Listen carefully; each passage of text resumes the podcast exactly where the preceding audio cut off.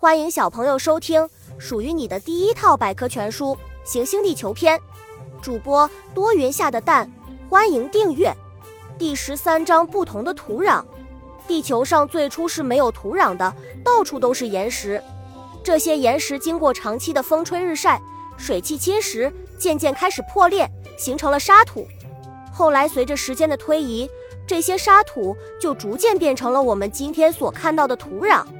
从岩石到土壤，岩石因为受到太阳照射而裂开。下雨的时候，雨水顺着裂缝进入岩石。夜晚降温后，岩石中的水冻结成冰，把岩石撑裂开。持续不断的风吹日晒使岩石变得越来越小，最后成为土壤。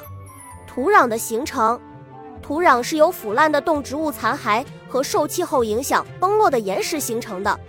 植物和岩石碎块分解时，会释放出植物生长必需的养分，释放出的养分越多，土壤越肥沃。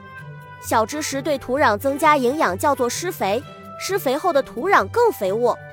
肥沃的黑土，黑土是指有机物含量非常高的一种土壤，它特别有利于水稻、小麦、大豆、玉米等农作物的生长。我国的东北平原就是以肥沃的黑土而著称。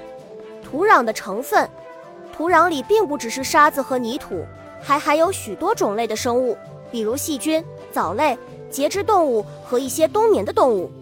蚯蚓在土壤中蠕动，能让土壤吸收更多的空气，从而增加了土壤的肥力。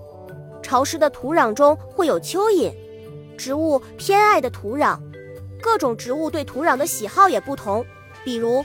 仙人掌喜欢在干旱的土壤甚至沙质土壤中生存，龟背竹则喜欢潮湿的土壤。菠萝对土壤适应性广，喜疏松、排水良好、富含有机质的沙质土壤或山地红壤。冷杉为耐阴性很强的树种，喜欢中性及微酸性土壤。本集播讲完了，想和主播一起探索世界吗？关注主播主页，更多精彩内容等着你。